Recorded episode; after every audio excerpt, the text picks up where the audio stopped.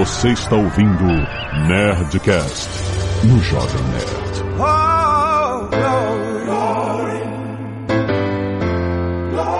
Landa, landa, landa, nerds! Aqui é Alexandre Antônio do Jovem Nerd Vidas Negras Importam. Olá, sou Andressa Delgado, sou uma das fundadoras do Perifacom. Olá, eu sou o Ale Santos e transformado um sonho de Luther King em um pesadelo. Olá, gente. Aqui é o Marco Gomes e eu estive no topo da montanha, que é mais importante do que ter um sonho. Sobrou pra mim, então. Aqui é o Caio Gomes e I have a dream. Você não perdeu sua entrada. Aqui é o Azagal e hoje eu vim pra ouvir e aprender. Muito bem, nerds! Estamos aqui em mais um Nerdcast de História, dobradinha. Na última semana fizemos o Nerdcast de História e essa semana é muito importante a gente entender a história de Martin Luther King Jr., um ganhador do Prêmio Nobel da Paz, assassinado, que foi um ícone na luta pelos direitos civis dos negros americanos e ressoa pelo mundo até hoje. Então é muito importante no mundo de hoje pra gente entender tudo que tá acontecendo, a gente entender a história deste homem e da sua luta, certo? Certo. E-mails. Canelada.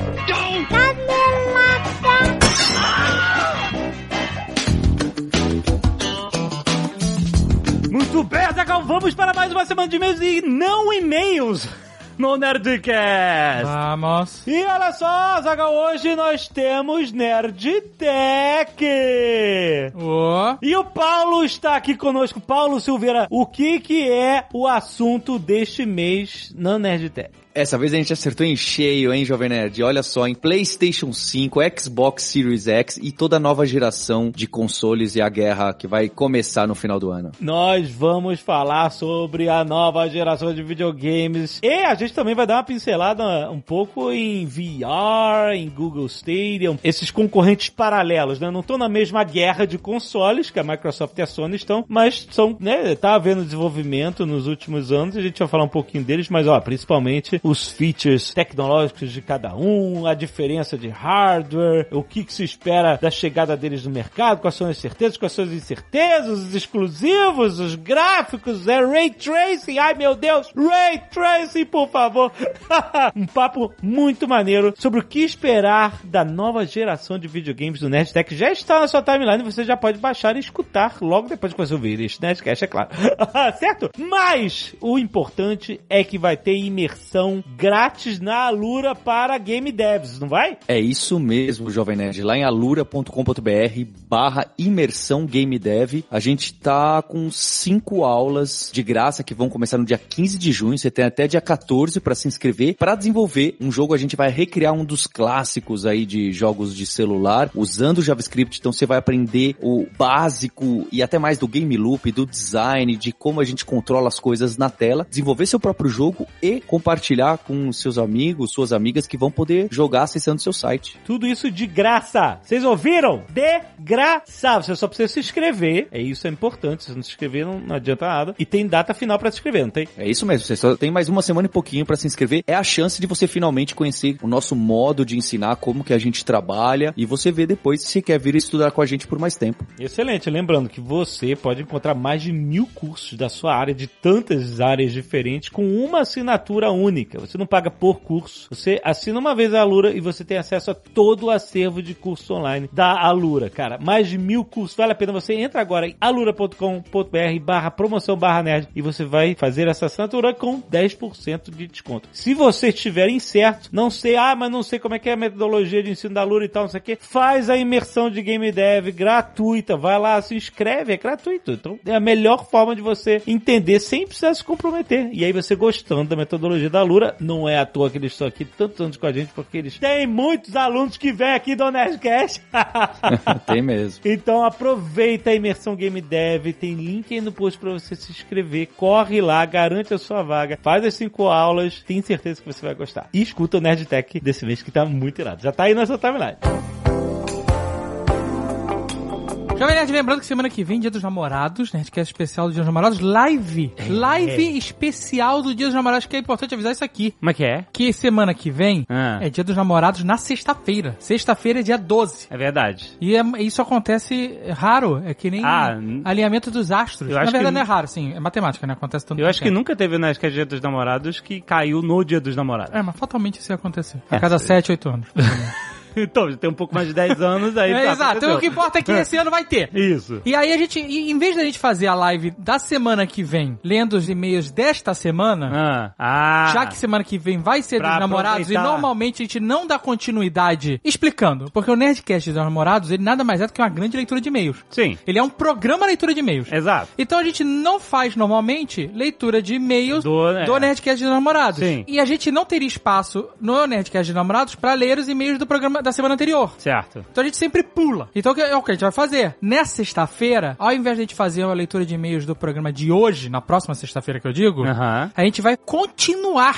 Ah, a gente então- vai fazer aqui um cenário brega romântico, fazer a live romântica do de Dia Dia dos dos Namorados. Namorados. Lendo E aí- alguns e-mails, alguns que não foram pro programa Aham. interagindo com a galera no Superchat. Nossa. Então, se você tá aí sozinho no Superchat dos namorados semana que vem, Tamo junto. vem com a gente. É, se você boa. tá em casal também e tá na Foz, vem com a gente. Você tá feliz? Vem com a gente. Exato, vai ser maneiro. Vai ser o dia especial. E aí a leitura de e-mails do programa de Martin Luther King a gente faz depois. né? Exato, vai pro dia 19. Exato. Então beleza, combinado. E falando de Dia dos Namorados, hoje é o último dia da promoção Manda Salve Dia dos Ah, Namorados. É verdade. Temos nosso perfis de casal, eu e a portuguesa, Jovem Nerd e a senhora Jovem Nerd. Temos também o Dr. Sigmund Fred, Exato. Dando consultas a 69.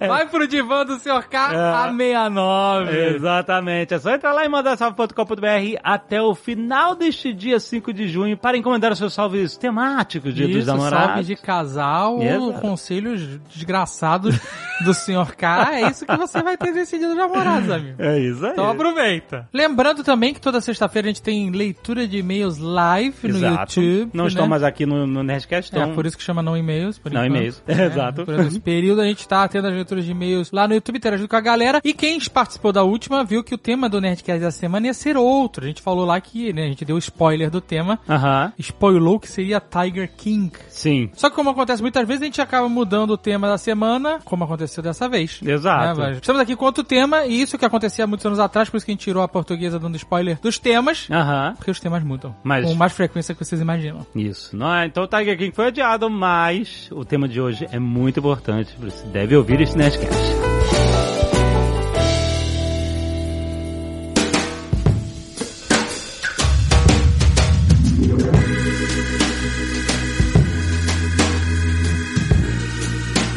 O meu querido Marco Gomes sempre foi a pessoa que mais falou de Martin Luther King Jr. pra mim. Tudo que o Marco falou sempre é de um aprendizado incrível. Então a gente tá aqui pra aprender. Marco, Martin Luther King era pastor. Isso. É o pastor que me faz. Em vários momentos de tristeza da minha vida, eu pensei, não, não, mas esse pastor me dá orgulho. Lendo certas notícias por aí, vendo certas coisas que certas pessoas fazem. Aham. Mas eu pensava, não, cara, não. Esse cara justifica eu ter essa paixão pelo que o cristianismo fez por mim, por como ele me, me ajudou em tantos momentos da minha vida. E essa parte que eu considero bonita e importante da inclusão, da luta pelos direitos, é, que no- na época do Martin Luther King, na verdade, é uma parada que a gente, se a gente pensa, cara, tinha menos de 100 anos, né? Então, assim, é uma coisa que há pouco menos de 100 anos, a gente tá falando dos anos 50 pra ele, há pouco menos de 100 anos os Estados Unidos ainda tinha pessoas escravizadas e todo o problema, e aí vem as Jim Crow Laws e tanta coisa que pega uma situação que era horrível e mascara ela de um jeito, mas sem resolver, enfim. Tem muita coisa aí pra gente falar, né? Ô Marco, eu acho legal, cara, a gente também comentar que talvez o Luther King é o mais famoso, principalmente aqui no Brasil, né, dos líderes americanos. Mas existe uma constelação gigante e que provavelmente e lá nos Estados Unidos os negros americanos conhecem muito mais nomes ali, mas talvez por ele ter uma mensagem integracionista, e eu acho que a gente vai falar sobre isso, a gente acaba conhecendo ele mais, ele acaba sendo mais propagado pelas pessoas brancas também. É, e temos que lembrar que não existe a história de Martin Luther King e não tem como começar essa história sem falar da Rosa Parks, que é o, a fagulha inicial da história, digamos, da entrada dele, né, como líder civil pra história. E tudo começa com uma mulher dizendo não, não vou levantar do meu lugar do ônibus. Não. É, Então, antes de ir pra Rosa Parks, que é o ponto essencial, só quero complementar o que o Ale falou, que é, é- é muito verdade. Eu que tô morando agora aqui nos Estados Unidos, eu vejo quantos outros caras que a gente ouvia pouco no Brasil. O Malcolm X, a gente ouve pouco. A gente tem, que é a Nina Simone, vários outros que estavam lá, mas um que pouca gente... Mohamed Ali, Mohamed Isso que eu Ali, ia falar cara, agora. Exatamente o que eu ia falar agora. Pouca gente sabe, mas o Muhammad Ali, além de ser um boxer o mais importante da história, ele era um líder pau a pau com esses caras, tão famoso, e com eles lá discutindo e puxando os movimentos é, negros pra frente. Então é, é muita gente que tá lá, muitas vezes a gente nem percebe. Ele literalmente foi preso por não ir por motivo político para a guerra do Vietnã. Literalmente foi preso. E o Muhammad Ali, ele não teria existido sem um cara que é o Elijah Muhammad, que é o cara que é o líder da NOI, que também não teria existido sem o Marcus Garvey. Então, ou seja, essa história é uma história de muitos nomes que a- até chegar o, o Luther King, que é o que infelizmente é, a gente conhece mais e de uma maneira bem leviana até aqui no Brasil. É, Mas não que- termina nele, né?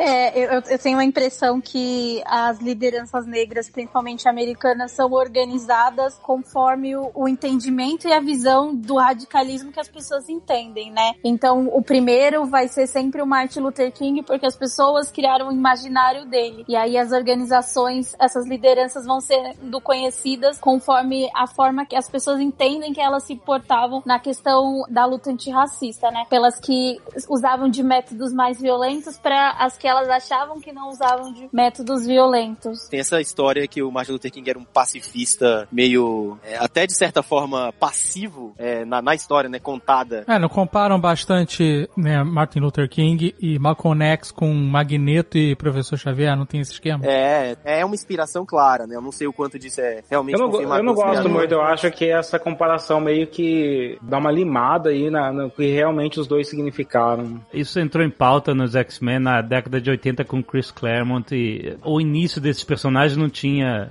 nada a ver com eles, né? Existe essa fama ou esse entendimento raso, mainstream, de que o Martin Luther King seria o pacifista e o Malcolm X seria o violento, como duas faces ou, ou Aham. respostas. E, e não é isso, não é isso. E depois a gente vai ver que eles se aproximam no fim da vida e que o Martin Luther King tem motivos racionais pra fazer a, a luta não violenta, que não é uma, um pacifismo, não é uma Não quer dizer que é passivo, né? É, não é, não é uma passividade. Uhum. É, existe motivo pra isso. E ele, em vários momentos, ele é sim incisivo e violento. Só que violento com palavras, violento com atitudes, mas não com força, né? Com, mas, enfim, em vários momentos ele fecha a rua, em vários momentos fazem várias coisas assim. Que enquanto fecham a Paulista, muita gente reclama. E ele fechava ruas também, em outros momentos. Não, não como um método, mas eventualmente, é, em certos protestos dele, tinha tanta gente que a rua fechava. E isso é, de certa forma, uma violência, lógico, incomparável, mas é um, método de disrupt... Não vou falar uma violência, né? Desculpa, mas é um método disruptivo. Ele tá atrapalhando, entendeu? Uma Não é uma coisa de sentar. né? É, ele não tá sentado na calçada esperando e não atrapalhando ninguém. Não é isso que ele tá fazendo. Ele tá atrapalhando as pessoas. Porque isso é, o- é a, enfim, a essência daquele momento do protesto, né? Era o que, Se você não atrapalha, você não faz nada, necessário. É, mas eu queria falar um pouco de história. Eu acho que, Ale, você consegue fazer um apanhadinho histórico de fim de escravidão e Jim Crow pra gente, pra gente conseguir entender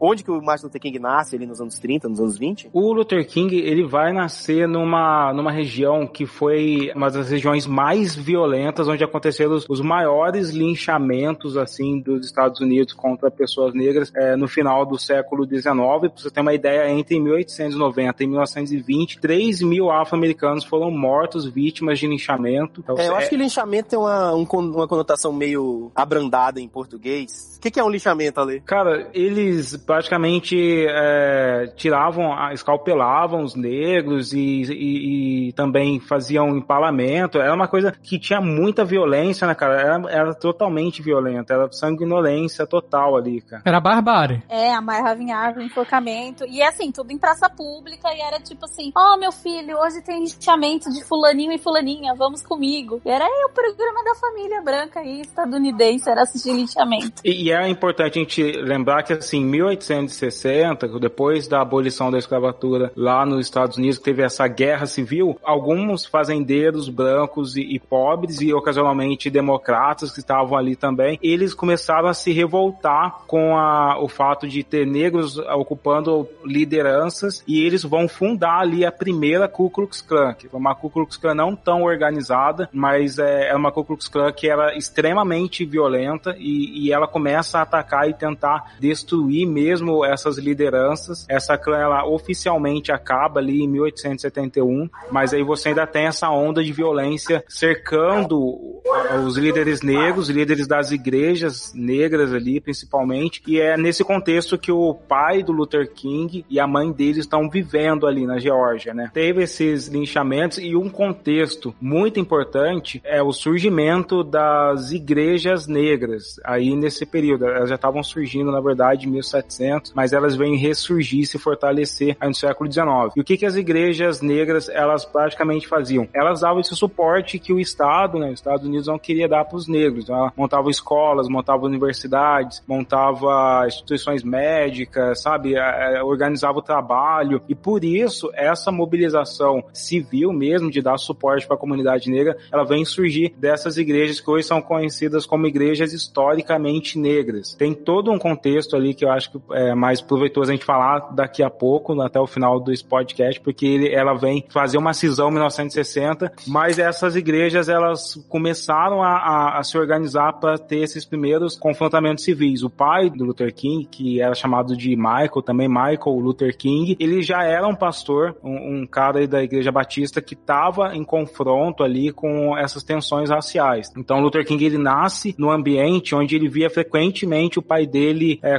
confrontar policiais ou entrar numa loja para comprar sapato e a pessoa falar para ele, ó, você tem que ficar no fundo. Ele não vou ficar no fundo não, eu vou ficar aqui aonde eu comprei esse meu sapato. Já tinha um contexto ali rolando e o Luther King ele cresce nesse ambiente de enfrentamento cristão ali aos ideais racistas. É, eu acho que vale a pena a gente falar um pouco de dos argumentos, né? Porque a gente ouve as pessoas falarem hoje, ah, o preto tinha que ficar, a pessoa preta tinha que ficar num ambiente separado. Ah, ela tinha que usar um outro ônibus ou usar uma parte de trás do ônibus e etc. E todas aquelas segregações que a gente vê, outro banheiro e tal. E a gente fala, como as pessoas aceitavam isso, né? Que coisa absurda, como isso era aceitável. Na verdade, existia na época vários argumentos, nem sei se a palavra seria essa, mas cientificistas, né? Eles fingem se apoiar em uma ciência falsa, uma ciência mentirosa, uma ciência que não é ciência, uma pseudociência, para dizer que a mistura das raças destruiria as duas. Então eu tô fazendo essa segregação porque é para proteger o preto e o branco, porque senão os dois vão se destruir e vão se miscigenar e vai ser uma coisa impura e é melhor que o preto seja preto e o branco seja branco. Os argumentos, eles eram argumentos meio que de como, como quem lida com cachorro hoje, sabe? Como eu não, eu não sei com... se o Caio vai ficar puto comigo, mas ela ciência sim.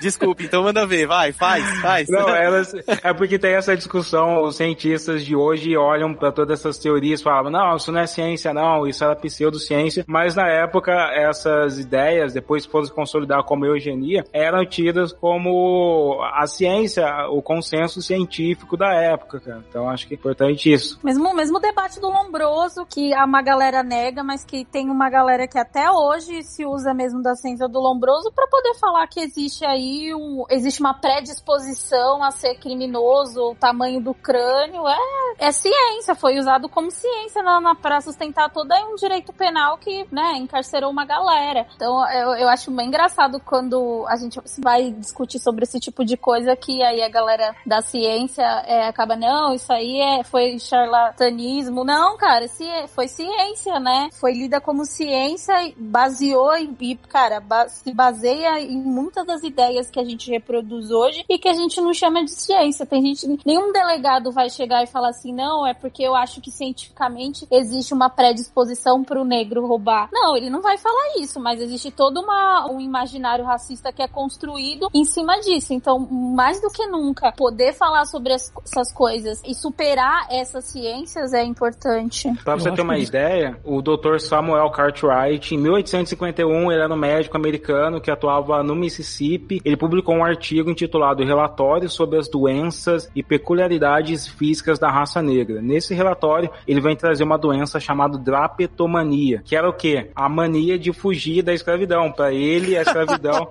sério, Ai, tipo, Deus. Era estado natural Que e fugir mania. daquilo. Caraca, cara. sério, a da mania. Mania de fugir da escravidão, cara. Que mania que essas pessoas têm.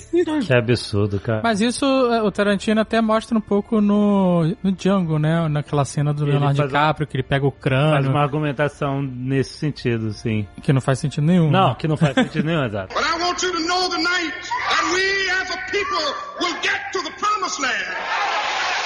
Muita gente pega e fala, pô, mas como é que tem esse negócio da separação se você tem lá a Constituição Americana e tal? Então, em 1896, a Suprema Corte Americana passou uma- um entendimento que eles falavam que é o separados mais iguais. Então, eles falavam que tudo bem, os negros e os brancos têm a- os mesmos direitos, mas como eles são iguais, a gente não precisa que eles recebam os mesmos tratamentos. Então, você pode dividir eles em grupos diferentes que não vão se conversar. Então, você vê que ali foi, em 1896, uma naturalização da interpretação separatória, é, apartadista dos negros e dos brancos nos Estados Unidos. Então, é, era até o, o aparato jurídico estava em cima disso também. E até algumas mentes que parecem ser geniais, que são, na verdade, de algum modo genial, eles de- a, defendiam a escravidão como um mal necessário. Benjamin Franklin era um cara que fazia essa defesa. E olha, a escravidão é um mal necessário e tinha um lance religioso, e aí vindo de algumas teologias racistas do século XVIII e XIX, que diziam que o negro era amaldiçoado e o trabalho iria fazer essa maldição passar. Então, escravizar o negro era uma forma de fazer a redenção dele acontecer. A gente vai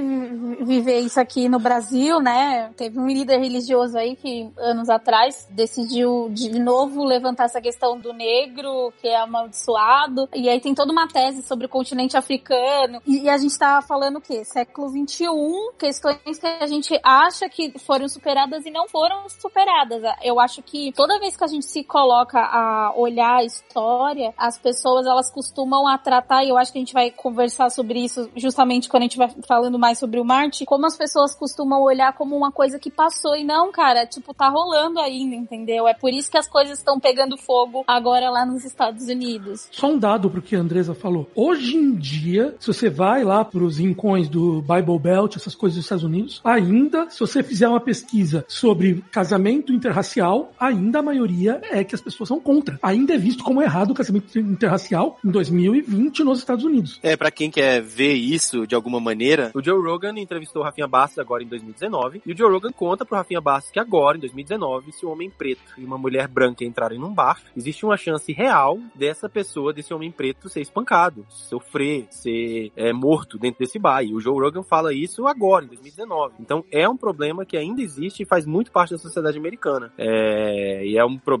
que o Joe Rogan citou ali, que é uma pessoa que não é exatamente o, mais progressista dos seres humanos, né? Então é um negócio que realmente faz parte e eles reconhecem. Esse problema é um problema só da sociedade americana. Eu acho que ele é um problema de- da maior parte da sociedade, né? Esse é um consenso que algumas pessoas repetem na internet. Mas o que aconteceu, eu estava comentando com o Alexandre que o Renato Kell tentou traduzir é, eugenia alemã para cá, tentou rolar no Congresso brasileiro uma discussão sobre esterilização de pessoas negras. Você tinha um projeto de embranquecimento aqui no Brasil, mas era um embranquecimento mais por deixar a população negra morrer, que tinha uma mortalidade muito grande, e trazer 5 milhões de europeus e incentivar que eles ficassem só entre eles. Tanto que o Renato Kell tem dois livros, que é Como Escolher um Bom Marido e Como Escolher uma Boa Esposa, onde ele fala nesses livros que não é ideal casar com pessoas de classe e raça diferente. O problema é que no Brasil, essa discussão, os eugenistas, os pais do racismo brasileiro, eles ficavam muito no hora eu vou falar de classe, hora vou falar de raça e hora vou falar de determinismo geográfico. Tem uma revista, 1932, que diz que existia uma linha em Minas Gerais que separava os mestiços do norte com os brancos do sul aqui no Brasil. Uma, uma coisa que a gente sempre está discutindo dentro do- dos movimentos negros é as tantas e tantas tentativas de exterminação e aniquilação da população negra. Essa coisa do, você falou dos imigrantes trazerem uma galera europeia para cá, ao mesmo tempo eu lembro que estudando sobre sobre a questão amarela no Brasil, ao mesmo tempo que queriam proibir a vinda de pessoas negras aqui pro país, queriam colocar uma cota para pessoas amarelas, porque eles não queriam não só pessoas negras, mas era um, tipo de raça, né, que é pessoas brancas, porque nem as pessoas amarelas serviam, né, as pessoas lidam como amarelas, pessoas asiáticas, japonesas, coreanas, enfim, elas não se encaixavam nesse quesito de pureza racial. Essa coisa do eugenismo, eu lembrei que, enfim, foi uma grande polêmica semana passada, né, que o, o Monteiro Lobato tem uma frase, né, que ele falava que o Brasil precisava de uma Klux Klan. Os eugenistas tinham uma ideal de branqueamento, né? É, teve o João Batista de Lacerda que em 1911 trouxe do Congresso Universal das Raças uma conta de que em 100 anos não ia ter negro no Brasil Sim. e ou por conta da morte que ele chamava de seleção natural e aí as pessoas que estavam junto com os brancos que se casassem eles acreditavam que o sangue branco oblitera o sangue negro. Eles erraram tipo 80 milhões, né? Porque na Só aí. É, na, na época que ele fez essa conta, o Brasil tinha 9 milhões de brasileiros. Hoje em dia tem 209 milhões só de negros, são 98 milhões de negros. E, e o que aconteceu é que à medida que a sociedade brasileira percebeu que a eugenia não dava certo, eles começaram a abraçar um outro discurso também que mantinha os negros subalternos na sociedade, mas é o discurso mito da democracia racial. Tipo, ó, não tem racismo porque tá todo mundo junto mesmo, já tá todo mundo se pegando. E então, esse é o Brasil. O Brasil é isso mesmo, é todo mundo miscigenado. Gilberto Freire, que eu, eu, Andresa, odeio. Eu acho que o trabalho dele, assim, a obra dele, é puro mito da democracia racial e ele, inclusive, não só o mito da democracia racial, mas também coloca a mulher negra como esse objeto super, hiper sexualizado, né? Um, um trabalho super, que tem várias questões e que a galera usa aí pra poder falar de um Brasil que tá tudo bem, né? Nossa, estamos indo muito bem, não existe racismo, a gente superou tudo isso, né? E você ouve até hoje no Congresso políticos usando o mito da democracia racial para falar do Brasil. Isso é uma coisa que você vê constantemente se você presta atenção nas discussões sobre questões raciais. Então não é uma coisa que sumiu. Tá lá, tá hoje em dia. But I want you to know tonight that we as a people will get to the promised land.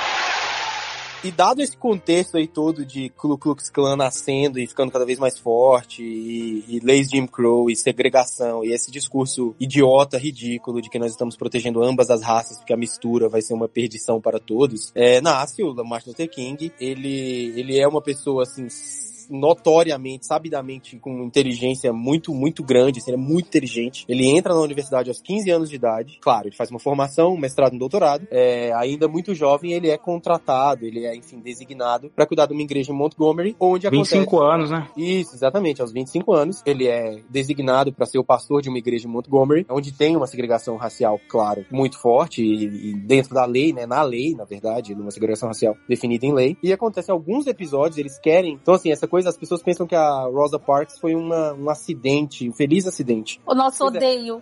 É, e não foi, não foi assim. Eles já vinham procurando casos que eles pudessem levar à justiça para acabar com a segregação. O objetivo era acabar com a segregação na regra da justiça, na lei. Eles tinham um caso anterior, só que esse caso anterior, se eu não me engano, era de um menor de idade, e o caso de um menor de idade não ia funcionar tão bem, de um ano e pouco antes. E eles ficavam olhando ali, esperando alguma coisa acontecer que pudesse ser uma, um estopim para esse caso judicial que era necessário, através de uma organização de direitos civis que acontecia e que os negros sempre se organizaram. Isso é uma coisa que as pessoas esquecem. Desde a escravidão, as pessoas se organizavam, negociavam com. E isso é muito louco, assim, porque não é uma passividade. Os, os, os as pessoas escravizadas, infelizmente escravizadas, se juntavam, negociavam com o senhor de escravo para poder ter uma roça, para poder melhorar a alimentação. Isso é uma coisa assim, que as pessoas pensam que as pessoas era passividade, sofrimento e dor. E, e era sofrimento e dor, mas não era passividade. Tinha, tinha todo tipo de luta, inclusive uma luta política, além de uma luta de fuga, além de todos os outros tipos de luta. Então, esse- essas organizações já vinham e o Martin Luther King chega nesse momento e acontece o caso da Rosa Parks.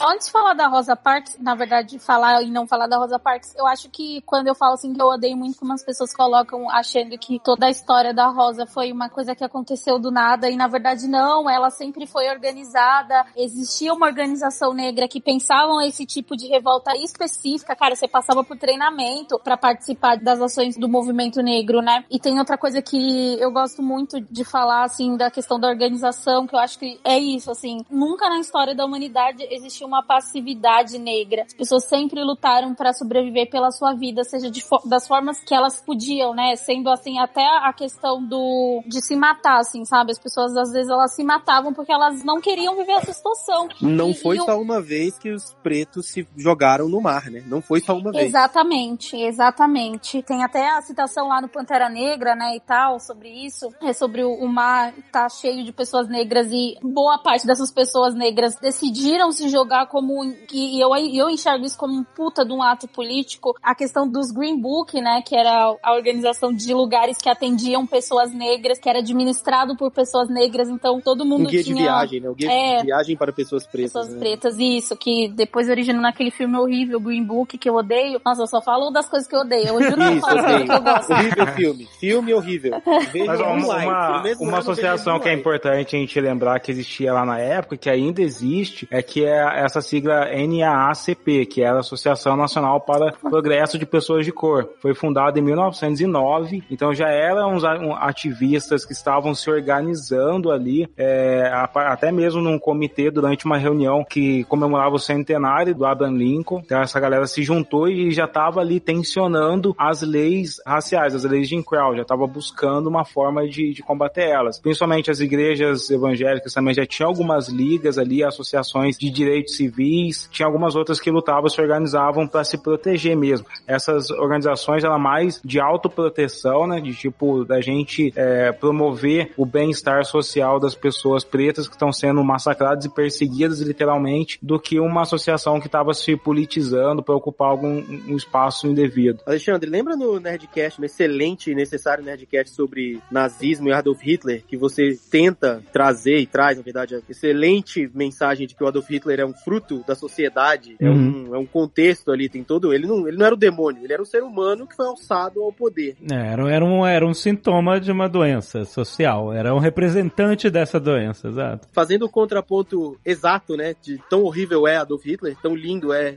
Martin Luther King, Martin Luther King também é um filho da sua época. Ele é um filho de um processo que vinha acontecendo desde sempre, desde que os pretos foram sequestrados na África, e ele vem como um fruto, um fruto de um monte de organização, um fruto inclusive de uma de um mínimo progresso econômico das pessoas pretas que conseguiam finalmente ter igrejas, finalmente ter negócios, finalmente ter restaurantes, finalmente ter hotéis. É, então assim, ele é um fruto, enquanto líder, ele é um fruto de um contexto também, só que um contexto, né, ele é um fruto incrível, ele é um fruto muito É, só- bom, na verdade. Só pra falar do contexto, a gente falou no Nerdcast Watchmen. 1920 e poucos, você tem a Black Wall Street em Tulsa. Então, quer dizer, já era uma coisa que vinha acontecendo essa organização, buscar o seu espaço, tentar ganhar o seu lugar na sociedade. Então não é que ele surgiu do, do, do nada ali. É, e aí falando sobre a Rosa Parks, ela vinha de um contexto bem complicado também, de uma família muito pobre e que uma mãe dela que era professora e incentivava muito que ela estudasse, só que nessa época as leis de Jim elas já representavam assim o, o sucesso, a vitória é, momentânea de alguns grupos da Ku Klux Klan, eles tinham materializado a segregação em leis que eles queriam. Uma dessas leis impedia que pessoas de cor sentassem em alguns bancos, eh, principalmente os bancos da frente ali de ônibus. E penso, acho que foi nesse momento que um dia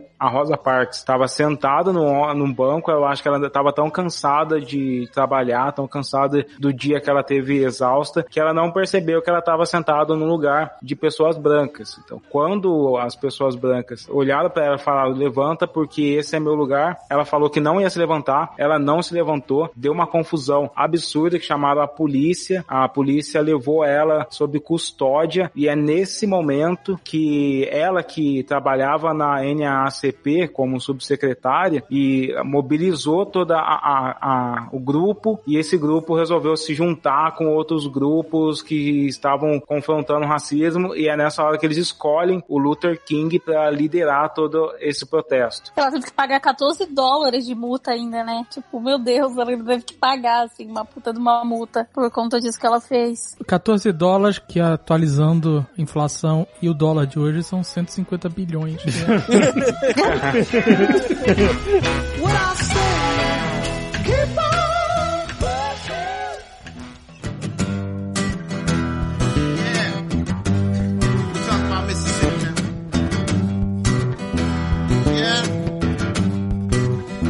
E eu acho interessante pensar agora um pouco na política, né? Porque a gente fala muito de Martin Luther King, a gente fala muito do Eu Tenho um Sonho, de Washington lotada, mas é muito importante quando você começa a estudar Martin Luther King de verdade, você perceber quão inteligente era a organização do grupo. Não era dele, era né, um grupo ali incrível. E eles tinham uma parada muito interessante que eles tinham sempre demandas muito claras. E a única vez que eles não tiveram demandas claras, o processo deu, o protesto deu muito errado e foi um problemaço. Mas nesse protesto, esse primeiro de Montgomery, que foi o primeiro protesto, grande, grande protesto histórico do Martin Luther King, eles tinham três demandas muito claras. Era o seguinte: o boicote a ônibus vai começar, boicote, e eles não chamavam de boicote, porque boicote é uma palavra, é uma, é meio que uma tática vista como violenta nos Estados Unidos, porque parece que você tá atacando o business, o, o, o empresário. E aí eles não chamavam de boicote, eles falavam, a gente não vai usar o ônibus até que três coisas: tratamento cortês, educado, garantido nos ônibus, porque os pretos eram mais maltratados pelos motoristas, inclusive chamados de macacos edegado preto, o que é horrível. Dois, os assentos seriam chegou primeiro, senta primeiro, com os pretos sentando na parte de trás até a frente e os brancos sentando na frente até atrás. Olha o nível de comprometimento, né, do compromise, eu não sei se é comprometimento, mas de meio termo que os caras estão indo. Eles não estão falando vai acabar a segregação, porque Aham. eles sabiam que era muito complexo. Eles estavam falando o seguinte: chegou primeiro, sentou primeiro, preto de trás para frente, branco de frente para trás. Isso é muito interessante de ver a política do Martin Luther King agindo, porque ele não agia. Isso é, é real, eu, eu vejo isso na tática dele. A tática dele não era a tática radical. E eu não tô falando que ele tá errado, que ele tá certo. tática radical é importante em vários momentos da vida. Acabar com a escravidão tem que ser radical, tem que acabar. Não pode, ah não, vamos aqui flexibilizar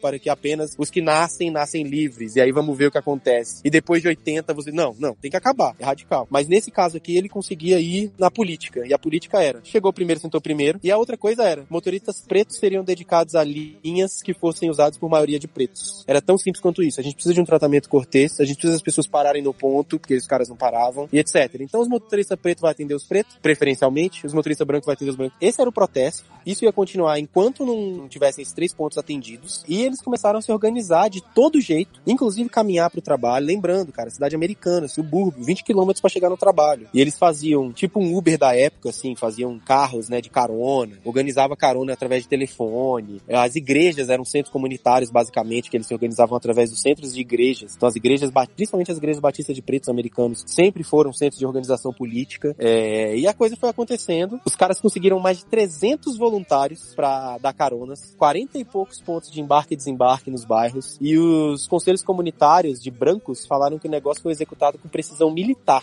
Então, até isso foi usado contra eles, sabe? Assim, eles- isso aí não é natural. Isso aí não é possível que essas pessoas estejam se organizando tão bem assim. Então, nessa hora, o Martin Luther King escreve, entre aspas, abre aspas, né? Ninguém abre mão de seus privilégios sem forte resistência. Fecha aspas. Porque os caras começaram a contra-atacar com um líder falso, chamaram pessoas pretas aleatórias pra uma rádio e botaram essas pessoas pra falar na rádio comunitária lá que o protesto tinha acabado. E aí, quando eles fizeram isso, olha o que, que o Martin Luther King fez, cara. Pastor, novato, de 25 anos, de madrugada, às 8 horas da noite, sei lá, os caras vão na rádio falar que o protesto acabou. Ele fala, caramba, não acabou. E era um problema, porque era sábado à noite. Domingo é o dia da igreja, ia ser um problema, as pessoas iam usar os ônibus pra ir às igrejas e o protesto ia acabar, ia ser diluído e ferrou. Então, esses, é, organização, é realmente uma guerra fria, assim, é uma guerra, né? A galera branca tentando sabotar o protesto e a galera do protesto tendo que reagir. E aí, o que, que ele fez? Ele foi nas casas noturnas, de uma em uma, pastor evangélico entrando nos puteiros, basicamente, pra falar que o protesto continuaria, que era pra avisar em casa, porque os caras, todas as pessoas, né, todo mundo que tava lá nas casas noturnas das boates iam chegar em casa, iam ver as pessoas saindo de manhã pra igreja, até eles mesmos eventualmente iriam, mas outras pessoas também que estavam na casa iriam, e iam pra igreja de ônibus, e aí ia ferrar todo o protesto. E ele conseguiu fazer com que a mensagem fosse espalhada, e indo nas casas noturnas ele conseguiu fazer o protesto no outro dia continuar, e ninguém usar os ônibus, e as coisas continuaram até que those os protestos viraram manifestações violentas, é, enfim. E é Muita, importante muita o, a gente lembrar que assim, ele, na verdade, eles fundaram né, uma associação que era a Associação de eh, Melhoria de Montgomery com várias lideranças. E essa mobilização é representada por Luther King, mas os outros líderes estavam ali também ajudando a chamar as pessoas e fazer tudo acontecer. Então você tinha uma, uma cadeia bem organizada, como você falou, é, realmente militar ali. Foi a primeira vez que o Luther King teve uma, uma, uma grande visibilidade e pôde mostrar como ele sabia lidar com a rádio, como ele sabia lidar com essas situações. E outra coisa que aconteceu interessante é porque eles, as polícias começou a usar força, começou a prender aquelas fotos que a gente vê do Martin Luther King mais jovem preso pela polícia. E foi incrível porque eles conseguiram virar a prisão e a cadeia como um símbolo de sucesso. E as pessoas começaram a ir nas delegacias, os pretos da cidade começaram a ir nas delegacias voluntariamente, olhar se o nome estava na lista de gente procurada e se entregar voluntariamente e falar, eu vou preso e cantava a noite inteira. Tem um documentário lindo produzido pelo John Legend chamado Soundtrack for a Revolution, que mostra as músicas que eram tão importantes que eles cantavam juntos e as músicas que as pessoas faziam, enfim, e, e divulgavam na rádio com sons de protesto, mas também as músicas que as pessoas cantavam e tal. E foi nesse momento que o Martin Luther King falou que ele era um criminoso, mas ele tinha orgulho de ser criminoso. Ele estava orgulhoso do crime dele, porque o crime dele era fazer, se juntar ao povo dele num protesto não violento, era convencer o povo dele de que não cooperar com o mal é um dever moral tanto quanto cooperar com o bem. E é nessa fase que você tem um puto orgulho das pessoas, pretas e brancas, um monte de gente, indo para as delegacias e se entregando voluntariamente. Esse é o primeiro, né? O primeiro dos protestos de ônibus em Montgomery. E só pra deixar claro, que muitas vezes a gente acaba esquecendo, a gente tá falando de 1955. Meu pai tinha 20 anos nessa época, tipo, é ontem. É ontem. But I want you to know tonight that we as a people will get to the promised land. E o Luther King, ele sabia usar bastante, assim, o apoio de pessoas brancas, sabe? Vamos é, lembrar que não era todo mundo que estava fazendo mobilização é, e aceitava a, a, o apoio de pessoas brancas, porque é, algumas pessoas entendiam que a democracia tinha falhado, que a sociedade branca americana fracassou em, em proteger, em promover direitos para a população negra, então elas queriam criar sua própria sociedade e organização, né? Essa é uma diferença do pensamento pensamento de Luther King, que era integracionista, tipo, vamos fazer a sociedade funcionar para todo mundo, e de alguns outros como Marcus Garvey, que era separatista, que falou, já que vocês nos segregam, deixa que a gente vai resolver aqui mesmo. O protesto vai escalando e as pessoas vão, a polícia vai usando, vai prendendo as pessoas e vão decidindo que não pode mais ter carona, porque fazem é, lei anti-carona na cidade, é claro, né, que, que, que criam uma lei anti-carona imediatamente. Essa coisa de criar lei, até um parêntese rápido, nos Estados Unidos, na época, nos anos 70, Black Panthers, decidiram usar o direito constitucional deles na Califórnia de andar fortemente armados para se proteger. E o Ronald Reagan, na época governador, que viria a ser presidente, governador da Califórnia na época, apoiou e assinou a lei de não poder mais andar com armas expostas na Califórnia. Tipo, um presidente republicano proibiu pessoas de andarem com armas na Califórnia e essa proibição está lá até hoje, porque os pretos resolveram usar esse direito. E a mesma coisa aqui, né? Os pretos começam a fazer carona, lógico que criam uma lei anti-carona imediatamente na cidade. E aí a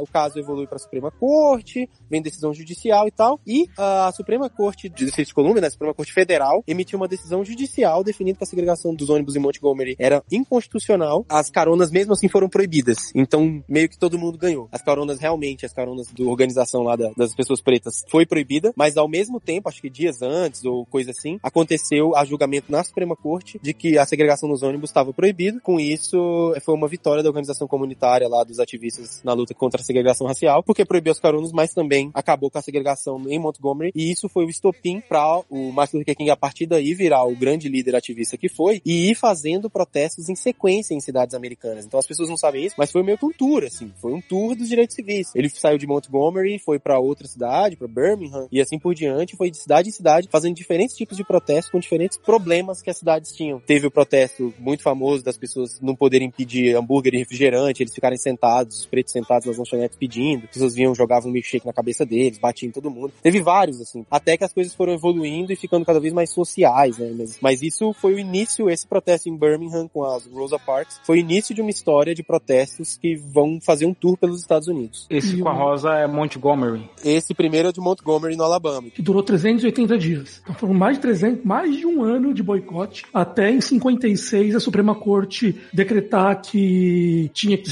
desegregar os ônibus. Então foi um tempo longo que os caras ficaram andando, fazendo tudo isso que o Marco explicou. O próximo ponto que é muito destacado na história do Luther King já é a campanha principal em Birmingham. E o Luther King ele deu uma entrevista a- um talk show na- na TV americana, onde ele falou que Birmingham era praticamente talvez a cidade mais difícil de resolver as tensões raciais, né? Já tinha acontecido ali uma manifestação que eram os Cavaleiros da Liberdade que entravam em ônibus de pretos e brancos, todo mundo junto, e tentavam parar em rodoviárias, que essas rodoviárias elas só permitiam entrada e descida de passageiros brancos. Nesse protesto, por exemplo, dos Cavaleiros da Liberdade, aconteceu de ter 200 brancos com taco recebendo os ônibus na porrada, tipo, de destruir é, roda e, e amassar o, o, o ônibus tudo. E aí foi nessa hora que uma noite aconteceu ali, depois de, dos ônibus ter sido surrado, aconteceu um culto na Igreja Batista em Montgomery, que foi feito pelo Luther King para esses protestos dos Cavaleiros da, da Liberdade. Então talvez esse momento foi quando ele olhou para Birmingham como um alvo que ele deveria ter. King, ele era um gênio da comunicação. As pessoas têm que lembrar que muitos líderes estavam se mobilizando naquele momento, mas King, ele tinha um pensamento de como eu vou fazer a América enxergar o que está acontecendo aqui, tá ligado? Então acho que ele, ele vai olhar para Birmingham e vai falar, nossa, esse é o ponto que a América deve conhecer, aqui é o lugar onde a gente vai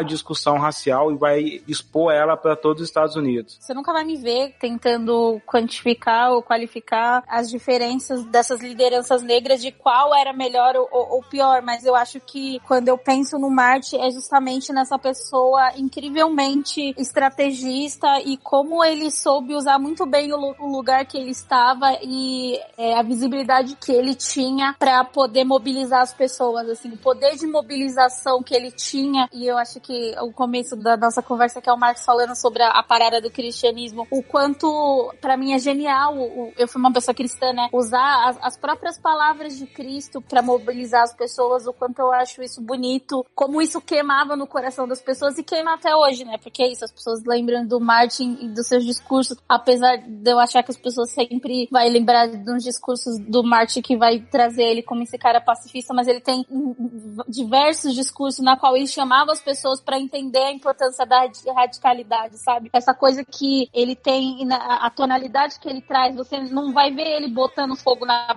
numa barricada, mas ao mesmo tempo ele tava falando para as pessoas, cara, se as pessoas estão colocando fogo numa barricada, o motivo delas é legítimo, sabe? E aí esse é um problema que a gente tem, que é essa parte do apagamento da discussão do Marte que acontece, né? Que aí ele vira essa liderança pacífica e a gente perde todo o discurso, inclusive um discurso de classe do Martin, né? Não sei se em algum momento a gente vai falar disso, mas o quanto ele batia na questão racial, mas ele falava das igualdades de classe, ele falava sobre distribuição de renda. Eu não sei pra onde que as pessoas enfiaram essa parte do Martin, que era essa pessoa que queria igualdade de renda, sabe? Inclusive fez o J. Edgar Hoover, que era diretor da FBI, considerar ele uma das pessoas mais perigosas no conceito deles, uma das pessoas negras mais perigosas, inclusive, e classificar ele como comunista e, enfim, colocar né, toda essa carga. Né? É, isso é uma coisa que se perdeu um pouco, porque é, o Martin Luther King ele fala de justiça social, ele fala de, é, uma renda básica universal.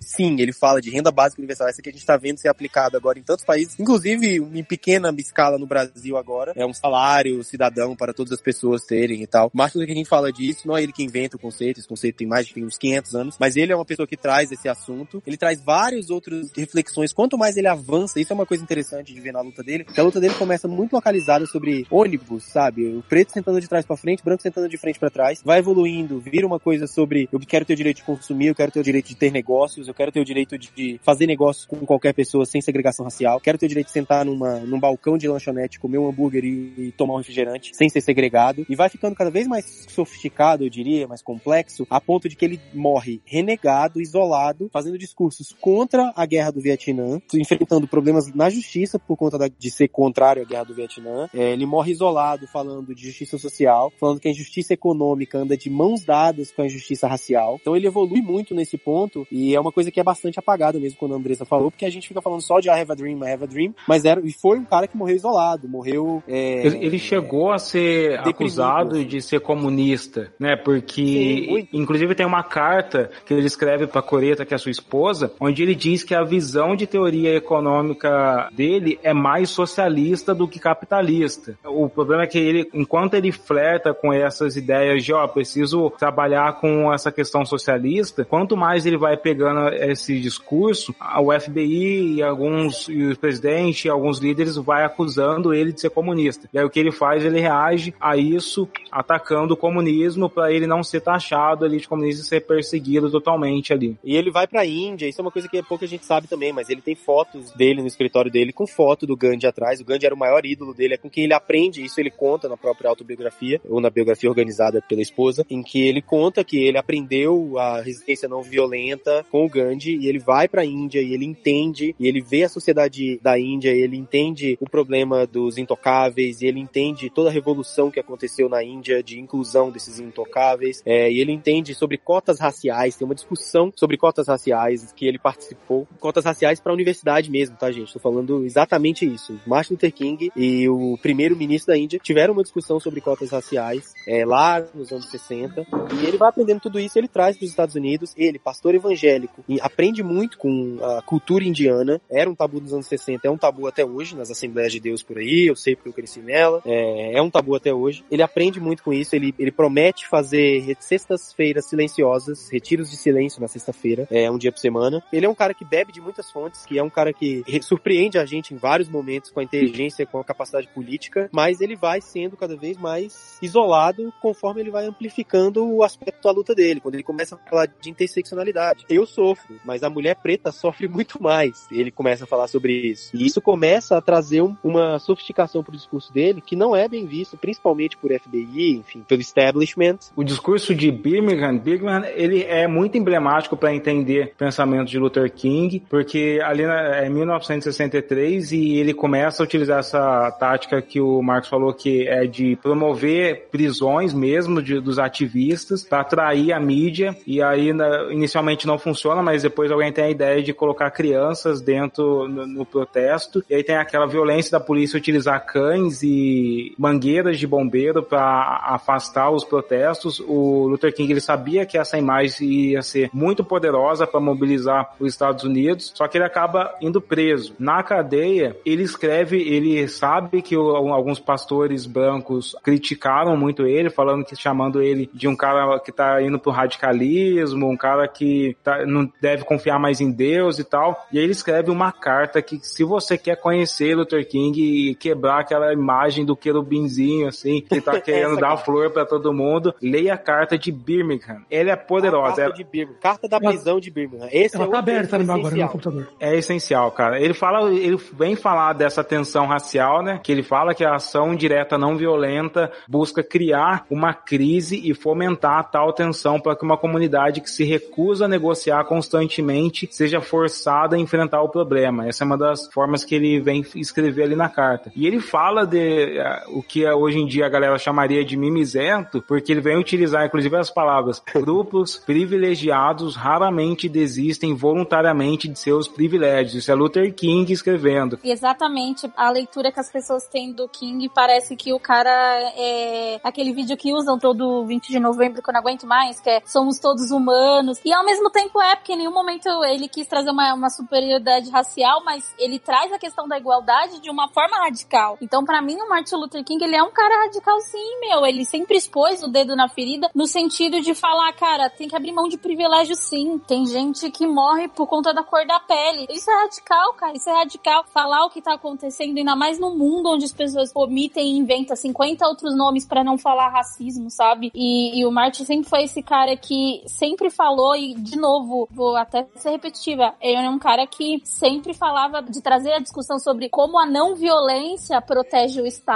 como a não violência é um método racista. Mas isso não significa que você vai ver o Martin tocando fogo nas coisas, entendeu? Mas essa coisa irritante de que ele era um cara pacifista, que, nossa, entregava flor pra polícia, porra, aí não dá, né, velho? Eu acho que é interessante porque ele fala o seguinte sobre não violência. Ele fala o seguinte: tem duas coisas, dois aspectos que eu acho interessante. A primeira deles é que ele fala o seguinte: que se você pensar puramente de maneira prática, é mais interessante ser não violento porque não tem como se levantar levantar com violência contra o Estado americano e vencer. É basicamente isso que ele fala. Não teria como a gente pegar armas aqui e vencer o Estado americano, a gente ia morrer. Então esse ele fala, esquece todo o discurso, vamos pensar de maneira prática, esse é o argumento dele naquela época. E beleza, deixa, eu, eu não vou nem falar que eu concordo que eu discordo, porque depois ele fala o seguinte também, isso abre aspas, não violência funciona porque nem mesmo o nosso opressor pode atirar em pessoas desarmadas à luz do dia, fecha aspas. E ele falou isso. E é interessante ver, porque até nisso o Martin Luther King tem privilégio, né? Porque aqui no Brasil, o opressor atira nas pessoas desarmadas à luz do dia. Então, assim, é muito louco você pensar que a tática de não violência dele não é uma tática de não violência absoluta. Você não pode virar pro cara que tá lá no Vietnã é, lutando contra um opressor externo, nesse caso os Estados Unidos, o cara que tá lá no, na, no Afeganistão lutando contra um opressor externo, a, a, União Soviética ou os Estados Unidos, o cara que tá aqui é, lutando contra um opressor externo e falar para ele, você tem que ser não violento. A não violência do Martin Luther King, ela tem contexto. Era num lugar onde a polícia não atirava nas pessoas à luz do dia. Hoje, no Brasil, esse privilégio não existe. Pergunta para quem tá na maré, pergunta para quem tá no Pinheirinho. Ah, é aquela questão de você manter o que ele diz de tensão, sabe? Ele sabe chegar no limite da não violência, mas manter aquele incômodo na sociedade, que a sociedade vai ter que lidar com aquele incômodo, tá ligado? Se a sociedade não lidar com aquele incômodo, e a sociedade não, não avança. Então ele sabe fazer essa tensão. Tem um trecho da carta que eu acho muito poderoso, que ele vai falar, eu suponho que deveria ter percebido que poucos membros da raça opressora podem entender os gemidos profundos, anseios apaixonados da raça oprimida. E ainda menos tem a visão de que a justiça deve ser erradicada por uma ação forte, persistente e determinada. Isso aqui para mim define muito o que é o pensamento de Luther King. Ele entende essa divisão de raças, ele entende que poucas pessoas da raça opressora, que ele chama ali no caso, que é a raça branca americana, vai ter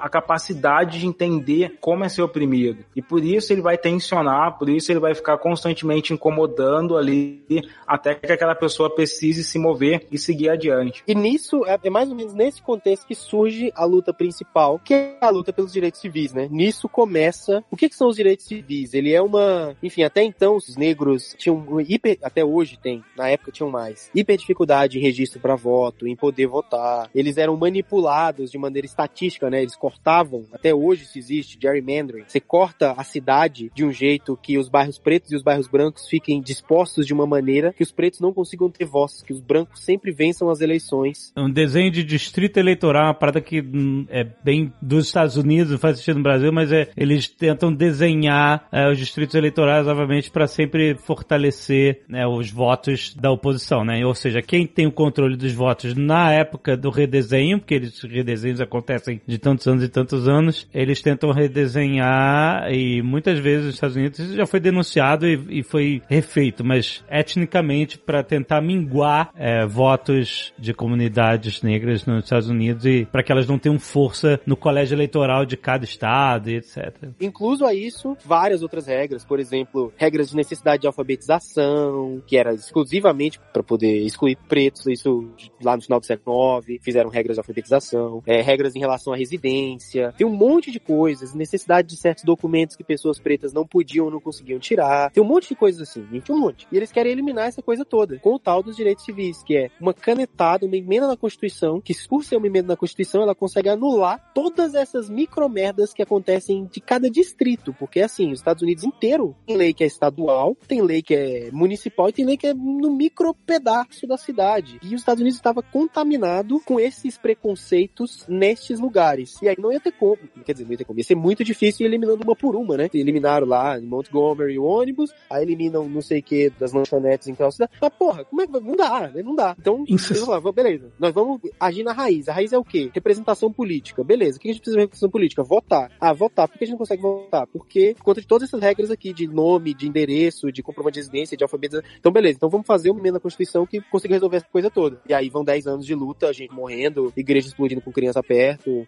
Ku Klux Klan fazendo um inferno, enfim, tanta coisa acontecendo. É, isso que o Marco falou, 65 é que é, mais ou menos, a data não é exata, mas que é quando se passa a emenda da Constituição que garante que todos os negros vão poder votar em todo o país. Então está falando que até 65, mais ontem ainda, tinha diversos lugares nos Estados Unidos que negros não podiam votar. não tinha uma apresentação política. Eu vi um filme sobre a assinatura dos direitos civis, não lembro o nome agora, mas ele fala sobre essa época e como o Martin Luther King estava se aproximando do Kennedy, representando tudo que eles desejavam que fosse feito na emenda, e no meio desse processo todo o Kennedy é assassinado, né? E aí eles temem que toda negociação, toda aproximação, tudo, porque eles lutaram, vá por água abaixo, porque o cara morreu e É um risco real, né? Exato, né? E o Lyndon Johnson assume e assume com uma pressão gigantesca do próprio partido de não dar ouvidos a isso. E aí que o Martin Luther King, mais uma vez, eles criam uma pressão enorme. Tipo assim, o Lyndon Johnson não assinou porque ele era bonzinho, porque ele achava. Não, foi pressão. Foi pressão pura. Assim como a abolição da escravatura em todos os países. É, não é porque é bonzinho, foi pressão mesmo. Forte, né? Você vê como é importante. E aí eu acho que em 63 é quando esse movimento ele explode ali naqueles degraus do Memorial de Lincoln, onde já tem uh, o Luther King, ele já tá conseguindo mobilizar, tem o apoio do Kennedy ali também, e ele vai fazer aquela grande marcha que reúne mais de 250 mil pessoas, e o discurso, que aqui no Brasil a maior parte das pessoas só conhece as primeiras palavras, que é eu tenho um sonho. E é interessante você pensar um pouco nessa época, né, cara? Você tá falando de 63 e do início dos anos 60, enfim. Você imagina, cara, duzentas e tantas mil pessoas,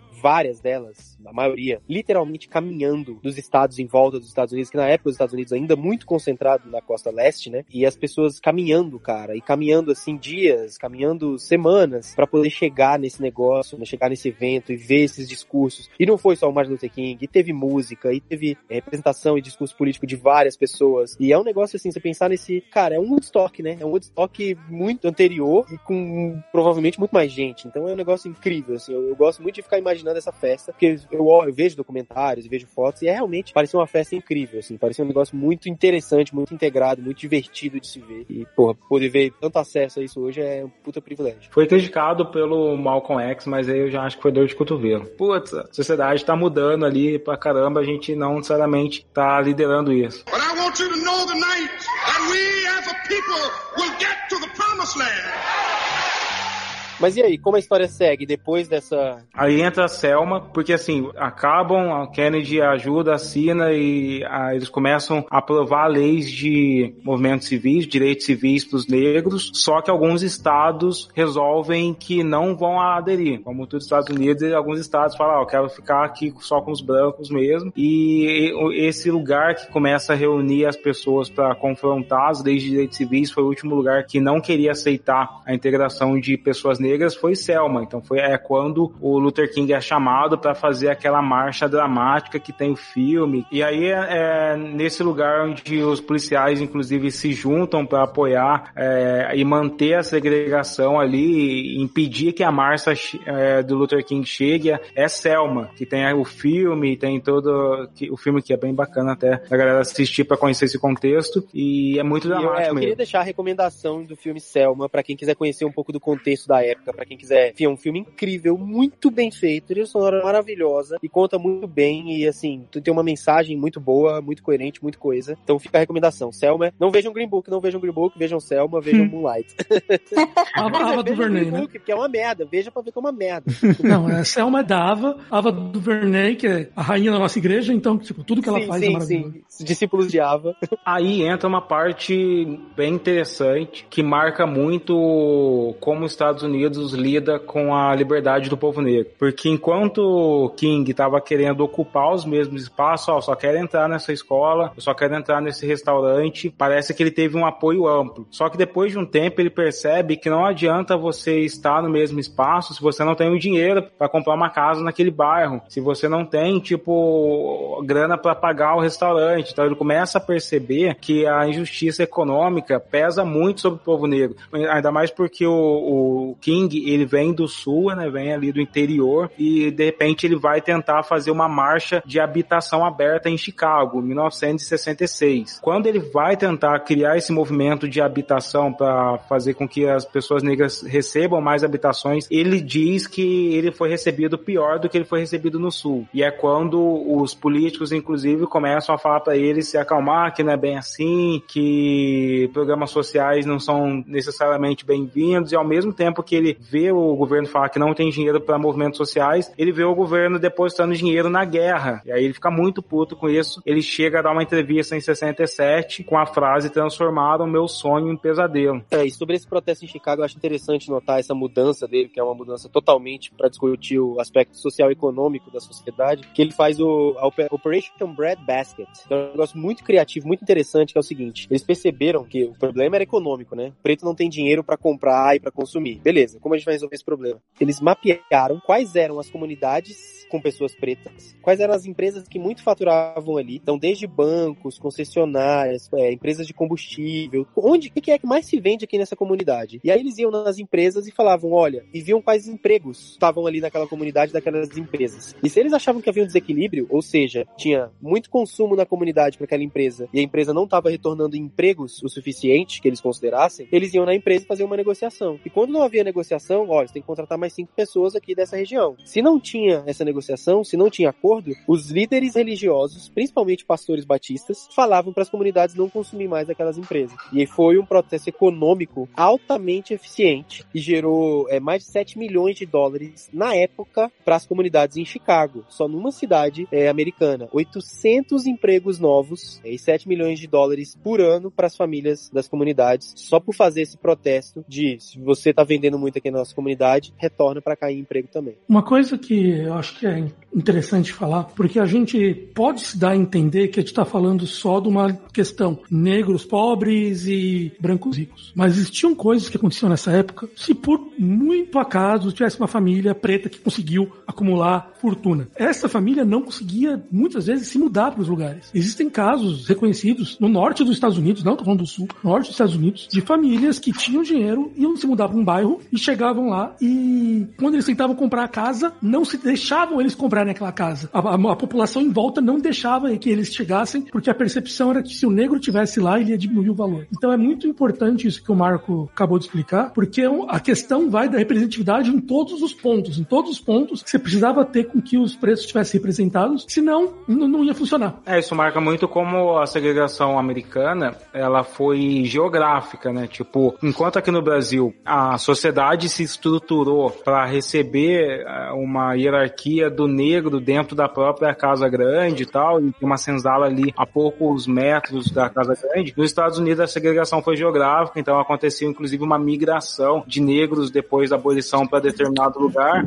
Nas cidades que tinham brancos e negros, você tem bairros exclusivamente negros, que até hoje você se um branco passa dentro desse bairro, ele vai sentir uma tensão ali. Tem uma parada que são as comparações, né, com os Estados Unidos e o Brasil, as formas como foram dadas a questão questão da libertação dos negros, né? Libertação com várias aspas. E o número também de negros, né? Me corrijam, se eu não me engano, é 7% da população nos Estados Unidos que é negra. É isso 12, mesmo, Ale? 12, 12, é 12, 12. Algo entre 10 e 15. É, algo entre 10 é. e 15. 12. Então é bem menor que aqui no Brasil. Então acho que quando a gente fala mesmo dessa questão geográfica nos Estados Unidos, também se dá por essas questões da quantidade dos negros, né? E eu acho que também tem uma questão, as pessoas ficaram muito comparando as questões dos movimentos e também a forma de como se conseguir se organizar. É muito mais fácil você organizar um bairro inteiro negro é, do que uma cidade inteira na qual a maioria da população é miscigenada e não tem consciência racial, né? Acho que tem essas questões geográficas, de consciência, de disputa e até de quantidade, né? A quantidade de negros no país. Tipo, é... dá pra você cercar eles. Aqui no Rio de Janeiro, ali em 1910, 11, você tinha 100 mil negros ali que estavam para ser libertos da senzala como cidadãos brasileiros. Então você não pode chegar para 100 mil pretos de uma cidade e falar, cara, a gente odeia vocês, vamos criar leis para não ter negro aqui na cidade. Exatamente, exatamente. Você vai ter um, um, discurso e a gente não vai chamar de brando, não é um, não é que é brando. No final é tudo violência, no final tudo é, reverbera nos nossos corpos. Mas são exatamente outras táticas, né? Que era o que eu justamente estava falando, da questão da miscigenação. Não, tem um cálculo aqui que vai morrer tal número de pessoas, então a gente vai exterminar essas pessoas de outros jeitos, que é tão violento quanto amarrar alguém literalmente numa árvore.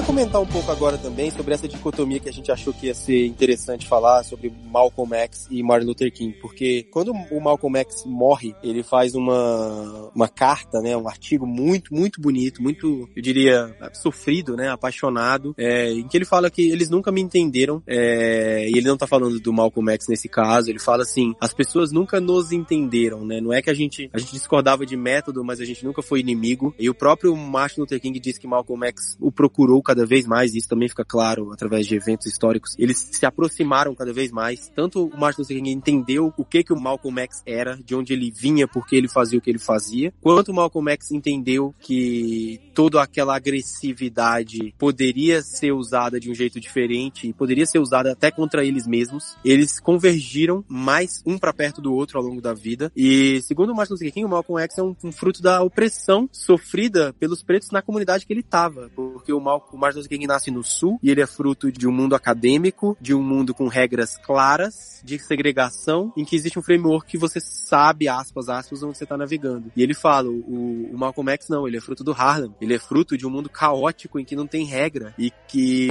a pessoa que te abraça num dia te dá um tapa na cara no outro. Ele é fruto dessa opressão, é diferente. E a gente não deve gastar energia criticando o Malcolm X, sem criticar principalmente as condições que criaram ele. Então isso é a parada mais importante, assim. O próprio Martin Luther King não aceitava que se jogasse um contra o outro, que usasse o, Malcolm X para criticar o Martin Luther King, o Martin Luther King para criticar o Malcolm X. Isso não sou eu que estou dizendo, foi o Martin Luther King. Procure o que ele escreveu sobre, que eu acho que isso é Até porque importante. os dois, eles tiveram peso significativos na sociedade. O Luther King, ele foi o cara que mais contribuiu para atingir direitos civis dos negros americanos. Malcolm X é o cara que alguns sociólogos dizem que ele sozinho é responsável pelo imaginário negro americano dessas décadas. Porque ele vem com essa narrativa de que inclui e depois O Luke Cage, né? Ele, é- ele é o Luke Cage de verdade, assim. é, porque ele vem com essas narrativas que depois cria o movimento Black Panther, o movimento negro é bonito, negro é poderoso, sabe? Ele, ele é o cara que pega esse discurso e coloca na cabeça de uma geração inteira. E você vê hoje em dia, principalmente, de, puta, eu vi esse final de semana, eu vi isso diversas vezes, pessoas tentando fazer essa dicotomia Malcolm versus Martin Luther King. Ah, eu prefiro ele, ele gosta mais dele, é, eu prefiro o jeito desse, ele não gostaria disso. E como o Marco falou, eles ambos se entendiam, se entenderam mais durante a vida, e um e os ambos tiveram importância muito grande para formar a sociedade americana e, e fazer todo esse movimento que a gente vê hoje em dia, assim, é, é muito,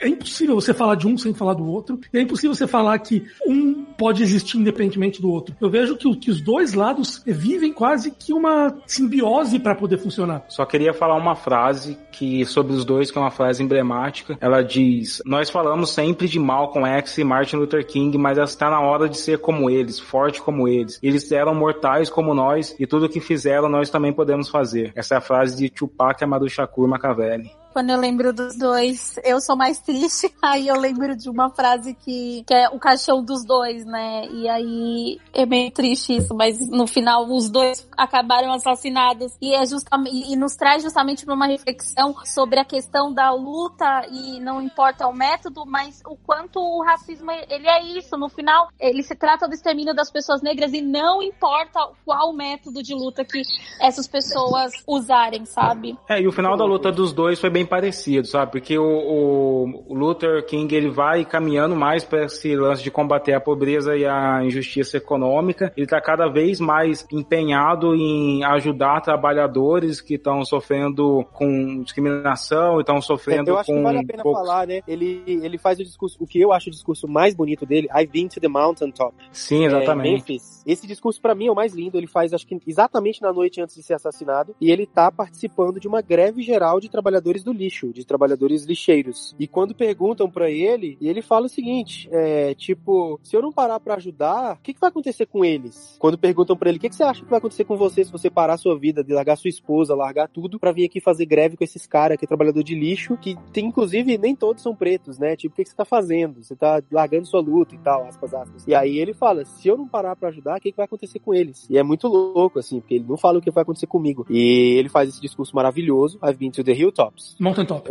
E, cara, é incrível. Veja, leia esse discurso se você puder, porque é como ele morre, né? Ele morre imediatamente depois. É. Então aquele é o Martin Luther King que morreu, que foi assassinado. Essa, algumas frases desse discurso poderiam ter sido proferidas por Marcus Garvey, quando ele fala que o negro individualmente é pobre, mas junto eles são uma potência econômica, eles deveriam usar esse poder para interromper o apoio a grupos racistas. Isso é basicamente o pensamento que deu origem depois ao Black Money e, e todo esse movimento que o Marcus Garvey já tinha sido fazendo em 1930, só que como separatista.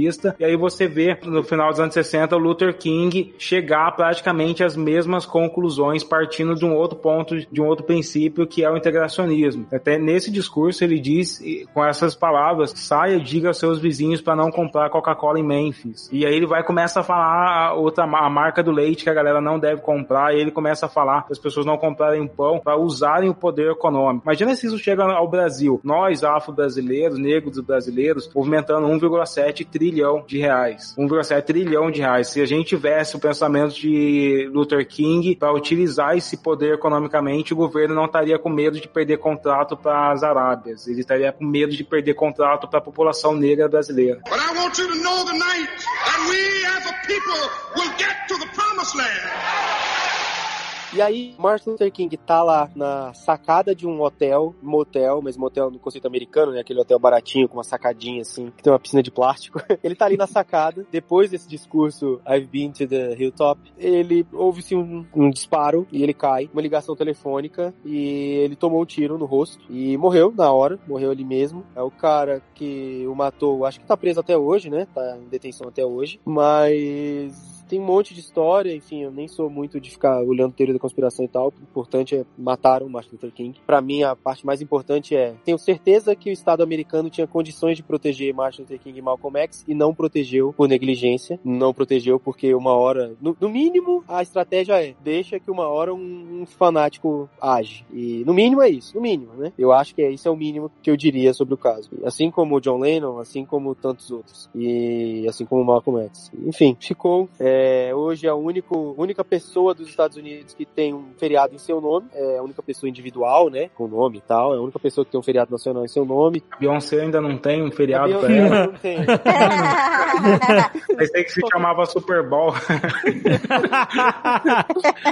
Pois é, isso. E tem um memorial, tem moeda com a cara dele, tem uma apropriação da imagem dele, uma lavagem nos anos 80 pelo Partido Republicano e pelos conservadores. Se apropriam desse símbolo, né, dessa etiqueta de pastor batista para criar nele um conservador que nunca foi. Ah, houve essa mudança de, de tentar. Sim. Tem uma estátua pra ele e aí não se fala de racismo. Uma estátua que homenageia ele não, não tem a palavra racismo. Como assim? Tipo, o cara era antirracista e não se usa a palavra. Se limpa, se higienizou toda, né? A, a figura dele. E se usa a figura dele para poder se criar um orgulho estadunidense, democrático, do sonho americano. E aí aquilo que eu tava falando, como se tudo isso fosse no passado. E nossa, a gente tem esse herói aqui. E vejamos só, apesar de existir vários grupos neonazistas e pessoas racistas no nosso país, né? E, e essas pessoas, eles entendem que representam um pouco da população. Olha só como a gente é super democrático. A gente tem até o nosso próprio herói negro. E, e ele acreditava em democracia e é o sonho americano. Cara, é absurdo, assim. Pegaram o cara e, e higienizaram totalmente, assim, sabe? O, o que ele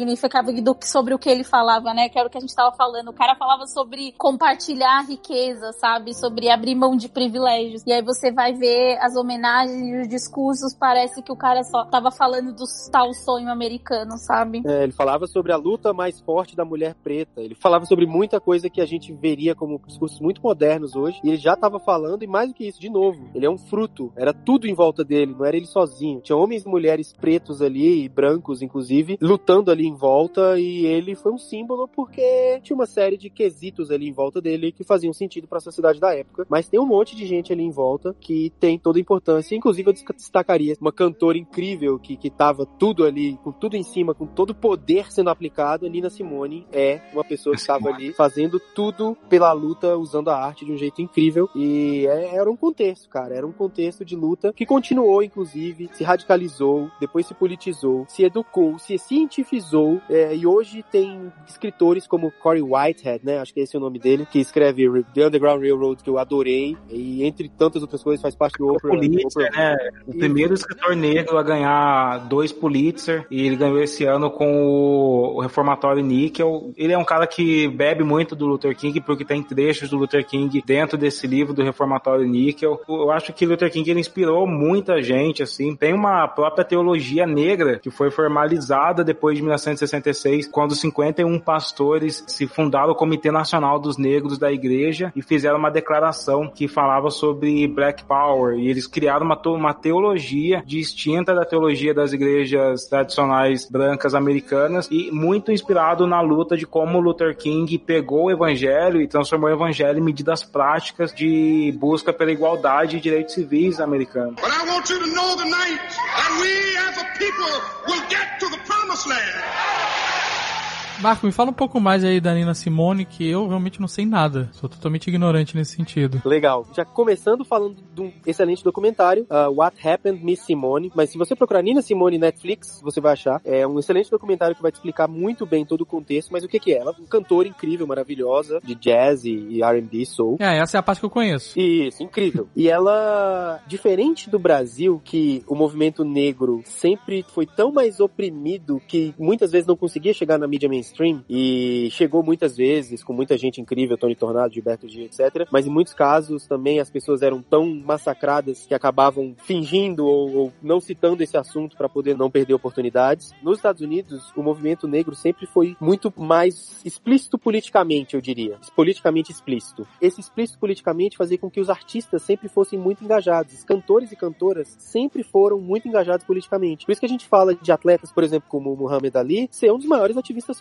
pelos direitos civis da história. E o cara era uma, é o maior boxeador da história também. É a mesma coisa com vários cantores. Aretha Franklin, é, e, e o, o pianista Shirley, que é o que da história do Green Book, entre tantos outros, sempre foram muito engajados politicamente. O pianista Shirley, por exemplo, da história do filme Green Book, estava lado a lado com o Martin Luther King na marcha em Selma. É, a Aretha Franklin também tem várias fotos com todos eles. E a Nina Simone também. A Nina Simone é uma que sempre foi muito politizada, sempre cantou músicas de protesto, canta uma música incrível que fala sobre frutos esquisitos, frutos estranhos. Os frutos estranhos, ela canta uma música sentidas, que é de chorar, assim, em que ela fala de frutos muito esquisitos que estão nas árvores, porque eles têm pés pretos, eles estão pingando um líquido preto, e tem toda uma coisa. E esses frutos esquisitos nas árvores são os pretos enforcados em lixamentos, que ela tá falando dos strange fruit. E ela sempre cantou músicas assim. Ela, por exemplo, é, e sempre foi muito engajada, ao ponto de, e total, que a gente, um outro cara que a gente comentou aqui, Marcus Garvey, que era um dos separatistas, ela mudou pra Libéria, que foi uma nação, um estado criado na África, para que os pretos americanos pudessem fazer sua diáspora. Pouca gente sabe disso, mas quem ouve o xadrez verbal sempre do Felipe Figueiredo vai saber. Mas a Libéria é um estado, uma nação na África, tipo uma, aspas, aspas, Israel dos pretos americanos. Foi criado para que os pretos fizessem a diáspora. Ela vai morar lá, chega lá, fica lá um tempão, também se desilude com o que foi, o que aconteceu ali, e morre em desgraça, vou dizer. Não desgraça, vai, em depressão. Morre em profunda depressão em Paris, nunca mais voltou aos Estados Unidos. Ela ficou vários anos do fim da vida porque ela renegou os Estados Unidos politicamente. Ela viu que os Estados Unidos, a nação americana, massacrou tanto ela que ela falou: não aguento mais, isso aqui não é humano. Isso aqui. Ela meio que, sabe, imagina um preto na África do Sul que sai do apartheid. Fala: não, isso aqui não, não é humano. Isso aqui é uma afronta aos direitos humanos. Isso aqui não devia existir. Eu vou embora e nunca mais quero voltar. Ela pensava, aparentemente, pelo que eu capto da minha interpretação, ela pensava a mesma coisa sobre os Estados Unidos. Os Estados Unidos é uma afronta aos direitos humanos. Eu não quero nunca mais pisar nesse lugar. Isso ela fez através de música, ela fez através de discurso, ela fez através da vida dela. É Uma pessoa incrível, enfim. Fica a dica: What Happened Miss Simone. Tem muitas mulheres que a gente acaba não mencionando, e a gente, por exemplo, falou da Nina, mas uma que também é importantíssima para o movimento negro é a Coreta, a esposa do Luther King, que ela não, não era só a esposa do Luther King, ela era também uma ativista poderosíssima que. Ainda é, né? Ainda é. Ah, Não, ela faleceu já. Uh, falha minha, desculpa. 14 anos atrás. É, porque eu, li, eu vi, o documentário que eu vi mais recentemente é de tipo 15, sei lá, 20 anos atrás. E ela tá no documentário, que é o Soundtrack for a Revolution. Então, só pra não parecer que eu tô muito doido. Eu vi ela ontem aí andando aqui no bairro, mano. Junto com o Michael Jackson ali, né? E o Tupac, né? Que sempre vem, né? Já tá trio todo ali, mundo né? em casa que a gente tá em quarentena, né, gente? O Tupac com os Nike desse ano, né? Sempre ele tá com o Nike desse ano. Ele tava dirigindo o Bob Marley, tava todo mundo cara. Então, ela tava lá e, e, sabe, ela não era. Muita gente não pensa nela, mas ela, junto com a Nina, junto com outros, estava discursando, estava escrevendo, estava batalhando. Então, ela tem diversas mulheres que acabaram se perdendo na história, muitas delas que a gente acaba nem percebendo que estavam lá. E você vê, ela lutou, a Coretti, lutou, falou contra apartheid, falou de direito LGBT, de temas que foram surgir agora, nos últimos 20 anos. Ela estava lá discursando, falando, criou é, e passou toda a palavra pro filho mais velho deles, que é o Martin Luther King III, que, diga de passagem, algumas pessoas tentaram corrigir ele falando sobre o pai dele esses dias no Twitter. E então, quer dizer, todo o pessoal tá lá ainda falando. E, e, e não é porque ah, o Martin morreu que a família parou. A família continua sendo completamente central para os movimentos civis americanos até hoje. E eu acho que a própria luta também evolui, né? Se a pessoa que está nos ouvindo aí quiser continuar entendendo para onde vai essa luta do trabalhador preto americano, eu acho que tem que ler é, Angela Davis. É obrigatório, assim, uma mulher incrível, tá viva, tá ativa. Ano passado ela foi no Brasil, discurso no Ibirapuera, incrível. É, e ela traz essa luta, ela foi do Partido Comunista dos Estados Unidos muito tempo. Partido Comunista dos Estados Unidos? Não existe. Existe, existe, existe. Existe? Existe. existe Partido Libertário, existe vários partidos. Existe Sim, os Panteras Negras eram comunistas, anarquistas, tinham várias é, orientações políticas. É. Não, não, não, mas como entidade mesmo? Existiu, sim, sim. Ela é filiada, ela é filiada desde lá da época dos Panteras, antes dos Panteras Negras. As pessoas acham que a Angela Davis foi Pantera Negra, ela foi durante pouquíssimo tempo. Ela, a filiação dela mesmo é com o Partido Comunista dos Estados Unidos. Exatamente. O partido existe formalmente há muito tempo. E, inclusive, já que falamos de Angela Davis, é importante ressaltar isso, porque a Angela Davis já viva, as pessoas apagam que ela é filiada ao Partido Comunista. Imagine quando essa mulher falecendo. É verdade. Eu, eu acho meio absurdo. É, cara, porque a galera trata ela como se ela fosse diva pop, assim, tipo assim, sabe? Ela é uma militante. E as pessoas. É meio estranho até isso, a relação que as pessoas têm com a Angela Davis, né? Porque as pessoas, é, elas repudiam militantes, mas elas ficam até postando foto no Instagram, falando que estão lendo Angela Davis. Bom, gente, escutem esse podcast aqui pra vocês entenderem um pouquinho do que, que a Angela Davis é, assim. É, legal. É, eu acho Há uma menção muito importante a, a, a Coreto, que é a mulher do Luther King também, porque ela segurou uma barra forte ali em 64, quando o FBI chantageou o Luther King, né, para ele não receber o prêmio Nobel, mandando uma, um pacote que tinha fitas de uma provável traição do Luther King e uma carta sugerindo para ele se suicidar. Dizem que conta que foi ela que falou pro Luther King, não, tô nem aí se essa suposta traição vazar, se a mídia vier pra cima de você, vai lá e recebe esse prêmio e segue a luta. Então ela segurou essa barra, ela passou por uma humilhação de ser uma mulher que seria difamada nacionalmente. Uma sociedade evangélica. É, inclusive, é, a gente fala aqui FBI e tal, e isso é documento histórico, tá, gente? É, porque, assim, não é, não é teoria da conspiração, não é documento realmente comprovado. O FBI chantageou e é, vários tipos de movimentos de direitos civis, líderes de liberação feminina, de liberação de vários tipos sexual, LGBT, entre tantos outros tipos, por vários motivos. E isso é documentado e isso provavelmente acontece até hoje, né, de outros jeitos, por outros meios, inclusive. Eles não li exatamente liberaram, mas na década de 70, um ativista invadiu um escritório do FBI e na Pensilvânia e encontrou, roubou documentos confidenciais que tinha todas as assinaturas do pessoal do FBI. Esses documentos vazaram que existia esse departamento ilegal de contra-inteligência e esse documento mostrava que o FBI ele já estava monitorando a conferência da liderança cristã do Sul desde 1957. Ele já estava monitorando todos os donos, monitorou Panteras Negras, monitorava também é, algumas pessoas da clã, monitorava todo mundo que eles achavam que era comunista. Houve uma grande disputa a, é, jurídica para que as pessoas liberassem a, as fitas, porque parece que tem um mês de gravação de Luther King e aqui, alguns políticos queriam utilizar essa gravação para desconstruir, difamar e fazer o tipo de coisa. E tem outros políticos que queriam queimar essas fitas. Então tem uma grande disputa política. Vocês podem pesquisar aí, tá tudo documentado. Cara, chegou na, na parte que eu gosto, que é a parte de falar mal do FBI. É...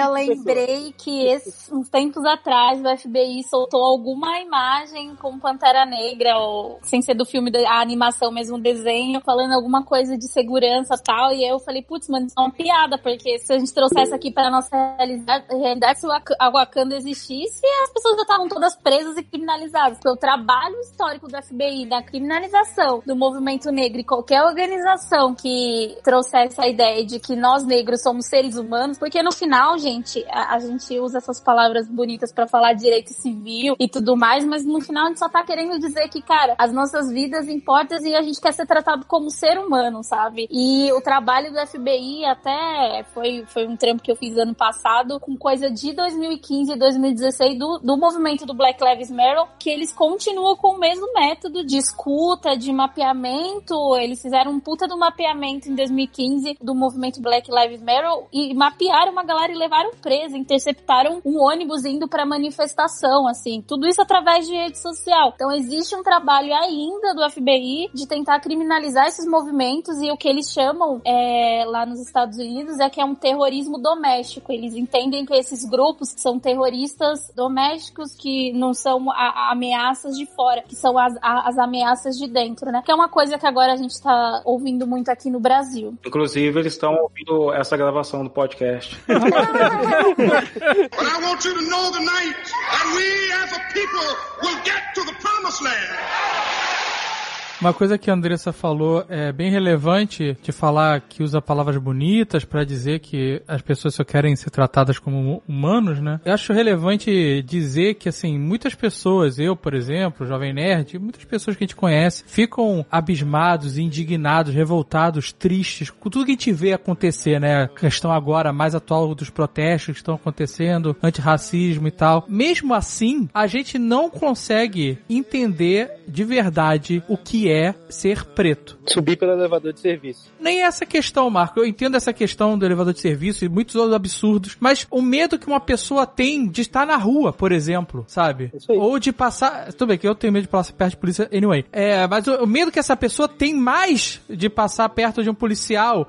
Ou, por exemplo, se eu quiser pegar minha televisão, eu ouvi o Alan falando isso outro dia. Se eu quiser pegar minha televisão e sair com ela na rua pra levar pra casa de uma- um amigo meu, por exemplo, em teoria não vai dar nada. Mas eu sei que se uma pessoa negra pegar a TV dela e sair carregando na rua pra casa de uma outra pessoa, vai dar merda. Eu lembro que você me mostrou aquele vídeo de um cara nos Estados Unidos com um cara branco com um fuzil a a R15 assim nas costas andando e a polícia chega, fala com o cara, mostra um documento, papel pra cá, papel pra lá, o cara vai embora. E conte aí o que que acontece quando é um cara preto. Ah, é. É o que acontece, né? É O joelho na cabeça, uma cara no chão, cara no asfalto, gritaria, sabe? O cara, eu não sei, Ele- esse, esse cara um era um insano de, porque assim, ele fazer isso, a chance dele morrer era enorme, né? Assim, a coragem que ele teve de fazer isso É, pra mostrar mostrar. a realidade, e mesmo a gente vendo essa realidade, a gente nunca vai sentir ela na pele de verdade, não 100%, por mais que a polícia seja truculenta com todo mundo e tal, mas a, a realidade, dia a dia, que a gente tá falando de casos de violência extrema, mas tem casos, e eu tô falando aqui, mas, eu- puta, vocês vivem isso e, e sabem muito mais. O que eu tô dizendo é que, por mais que a gente ache tudo isso absurdo e a gente ache que não deveria acontecer, é mesmo assim, a gente branco, privilegiado, não consegue e nunca vai conseguir sentir o que de verdade é. O que a gente pode fazer é apoiar, ficar puto, ficar revoltado, que brigar contra, tentar fazer as coisas mudar, muito ouvindo o que vocês estão dizendo, porque vocês é que sofrem mais, né?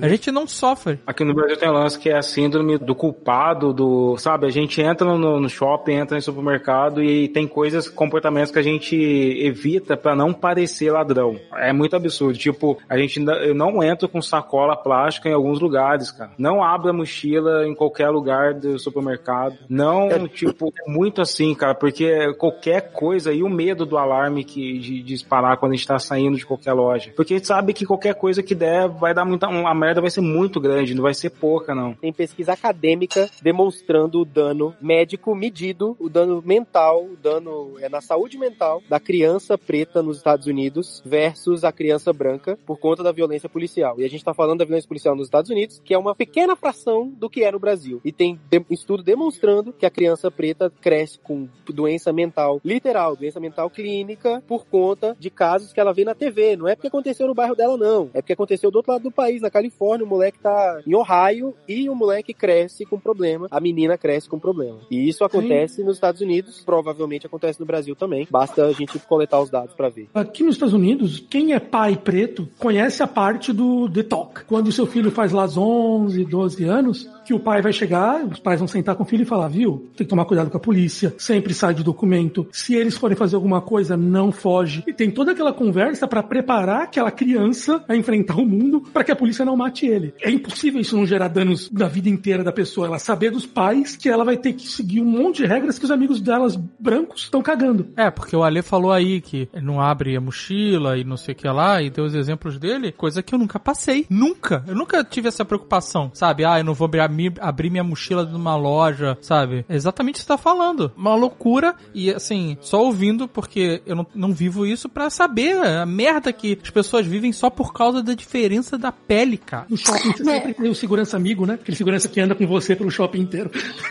É, não, é exatamente isso, assim, é, a, a, gente fica procurando, assim, a racionalidade do racismo, mas não tem, assim, é uma parada que não, não, eu não consigo explicar. Eu moro na frente de um mercado, aí trocou o segurança e, e aí o segurança novo me vê saindo do prédio e é, tipo, minha casa é literalmente na frente do mercado e ele me acompanha dentro do mercado. E eu fico pensando, brother, eu tenho o cabelo rosa, a sobrancelha rosa e eu moro na frente desse mercado. Como é que eu vou roubar o mercado? Tipo, eu, eu sou muito identificável e o cara me segue todas as vezes que eu entro dentro do mercado. E eu fico me perguntando por que, meu Deus? E é exatamente isso que o Ale falou, assim. É, eu, eu também, eu não, não ando com sacola. Eu não ponho a mão dentro da bolsa, dentro do bolso.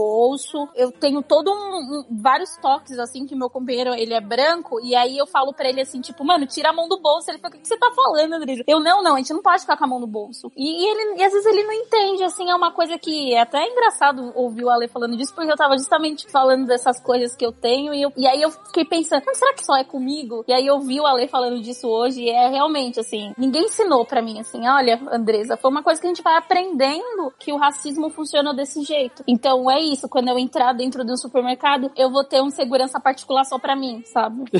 eu já carregar compras, né?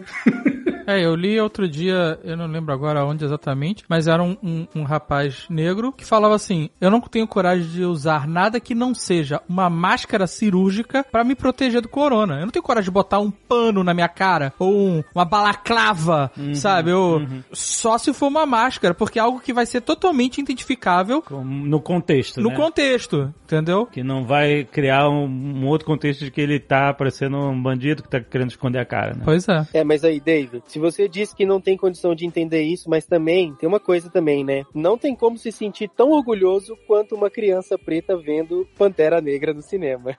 Pô, eu vou te falar, cara, que assim, como eu não vivo, mas eu consegui entender. Eu vi aqueles vídeos da galera mostrando os pôsteres e esse filme foi muito importante mesmo e a gente não consegue entender como vocês entendem, né? Tem essa coisa do se você não se vê, você não existe, cara. E parece e, e quando as pessoas ficam falando que ah, é mimimi e tal, essa coisa da representatividade não é. Meu, é muito bom se ver na televisão, se ver numa revista, se ver num quadrinho, se ver nessa coisa do afrofuturismo é, e pensar que existe um futuro negro, sabe? É muito importante, faz muito bem pra autoestima, sabe? Ver um cabelo igual ao seu. E quem cresceu se vendo o tempo todo nunca vai entender esse sentimento. Se você não se vê, você não existe. E se eu não existo, é isso. Eu vou crescer complexada, eu vou crescer querendo se me transformar no outro, entendeu? Eu vou crescer sem identidade.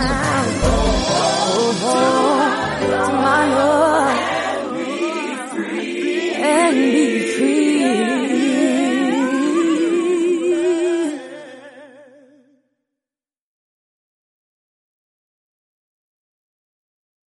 Inclusive o Ale é autor de afrofuturismo, né? Tipo, é um negócio muito incrível ver aquilo ali na tela. Pois é, na década de 90 só tinha o Cirilo e o Saci na televisão pra gente imitar, cara. Foda, Cavaleiro preto, lá era o Debaran, mas ninguém queria ser Cavaleiro de Ouro, todo mundo queria ser Cavaleiro de Bronze, mano. Este Nerdcast foi editado por Radiofobia, podcast e multimídia.